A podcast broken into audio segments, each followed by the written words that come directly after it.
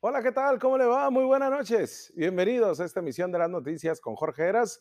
A nombre de todo este equipo de profesionales de la comunicación, de estos expertos en hacer televisión, pues bueno, le llevamos esta señal, la información, pero también el análisis para que usted nos acompañe durante estas dos horas de información, de análisis, de trabajo periodístico, el cual pues desde temprana hora hacemos. Así que ya sin más preámbulos, lo invito a que hagamos comunidad Tratamos de que cada semana hablar sobre cómo va el tema de la COVID-19, ¿no? Porque es algo con lo que estamos viviendo todos los días y hay una preocupación de cómo continúa el semáforo epidemiológico, cómo continúan las vacunas, cómo continúa eh, el trabajo o la política pública en materia de salud, cómo lo están abordando los candidatos, cómo estará el regreso a clases, cómo estará también el, el trabajo para personas de alto riesgo, en las vacunas para los policías. Bueno, hay un sinfín de aristas que le hemos ido abordando en cada una de sus dimensiones y especialmente con personas que le saben a esto, vaya, con especialistas. Pero el día de hoy en este editorial, vámonos con algo muy sencillo y muy simple. Cada 15 días eh, se dicen los cambios en el semáforo epidemiológico. Hay veces que es cada mes. Es significativo porque representa el semáforo que veremos durante los próximos 15 días. Es decir, no habrá ningún cambio y así le dijo, el semáforo epidemiológico, el que vale, el de veras, el del gobierno de México. Este semáforo epidemiológico ya se movió, ¿sí? Bueno, será hasta el lunes, ¿no? Cuando se den los cambios, pero hoy se dicen. Hablo, le digo, del verdadero y equilibrado semáforo epidemiológico, ¿no? El que da el gobierno de México. En conferencia de prensa y hace unos momentos que acaba de culminar la conferencia de prensa, le digo que pues ya cambió porque como cada 15 días, cada mes, en viernes, el subsecretario de Salud federal, Hugo López Gatel, definió que de acuerdo a los números de personas contagiadas y fallecidas por el virus, hay 14 estados del país que ya van a cambiar a verde su semáforo epidemiológico. Sí, por primera vez en lo que es la historia de esta pandemia en este año que vivimos, habrá poco menos de la mitad de las entidades del país, 14, en color verde, con el que se permitirán prácticamente todas las actividades, incluidas las escolares, es decir, todo puede salir ahora sí con la nueva normalidad que significa la sana distancia, el uso de cubrebocas, lavarte las manos, eso va a ser de aquí para el real, ¿eh? Sería la apertura de todos los giros comerciales y actividades económicas, así como la apertura de espacios públicos sin unas restricciones de aforo considerables, hay que decirlo. Ahorita estamos entre que 50, lo mucho 100. Ya cambió, pero ¿qué cree? ¿Qué cree? Lamento no darle una buena noticia, porque ninguna de esas 14 entidades está Baja California. Y no es que me la esté jugando chistosito.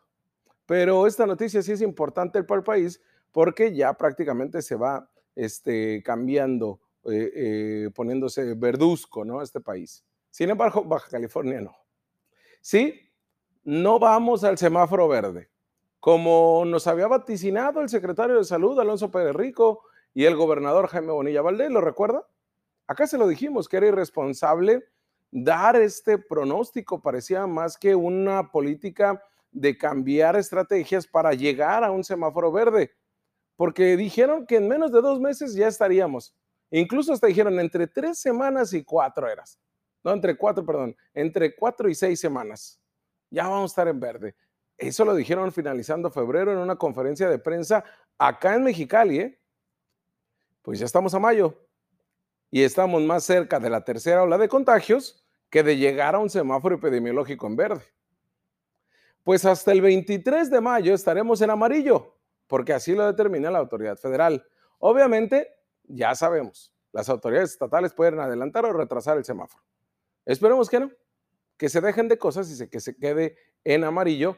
Y yo creo que vamos más para el naranja que para el verde, ¿no? Hay que aclarar algo, sin tirar campanas al vuelo. La curva epidemiológica sigue en descenso en México. En Baja California, al contrario, buen aumento. A pesar de que hay números que cada día nos mantienen con una bocanada de aire, ¿no? sin decesos y con un nivel de contagio menor en ciertos municipios.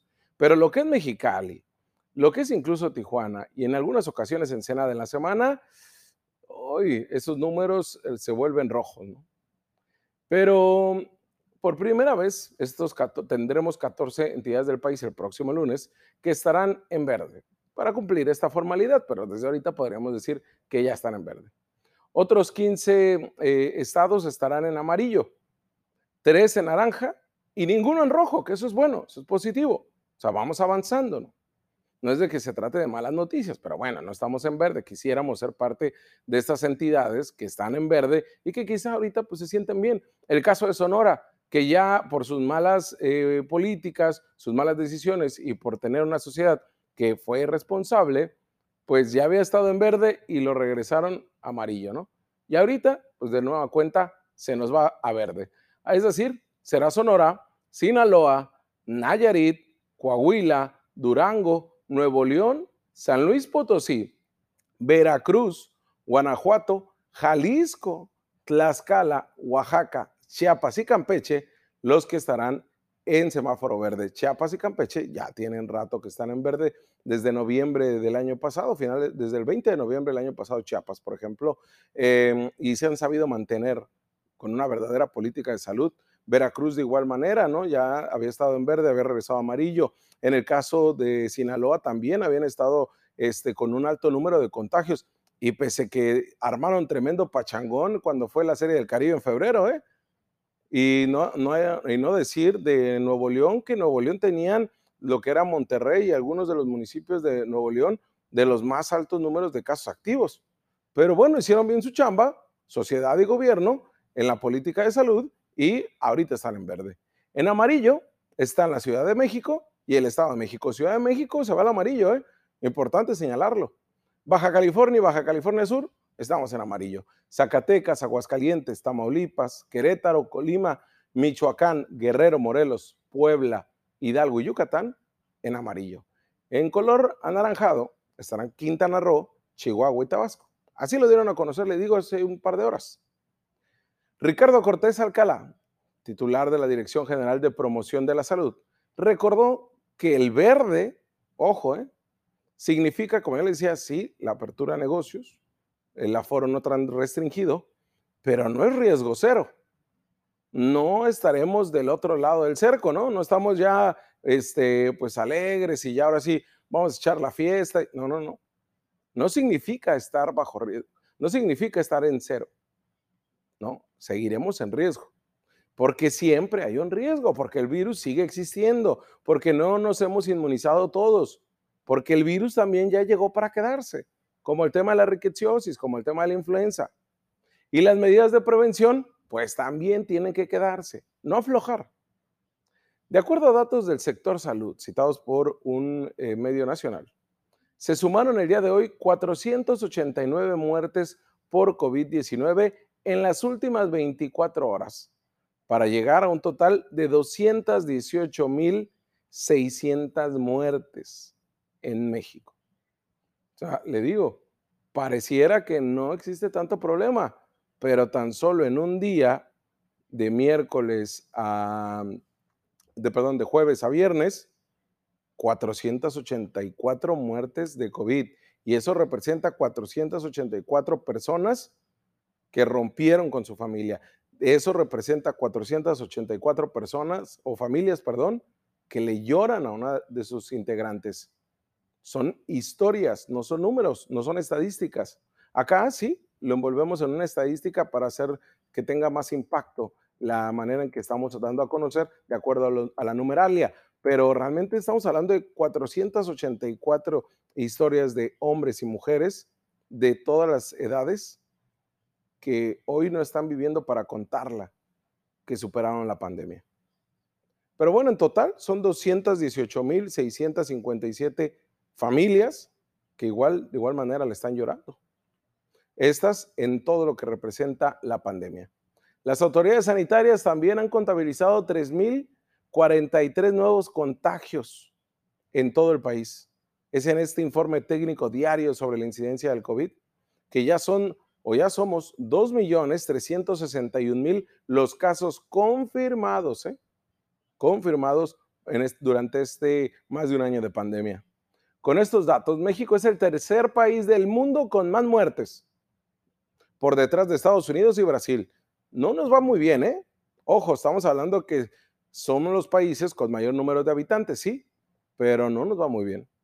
Somos también el decimoquinto número de contagios confirmados. Todo esto de acuerdo a las estadísticas de la Universidad de Johns Hopkins.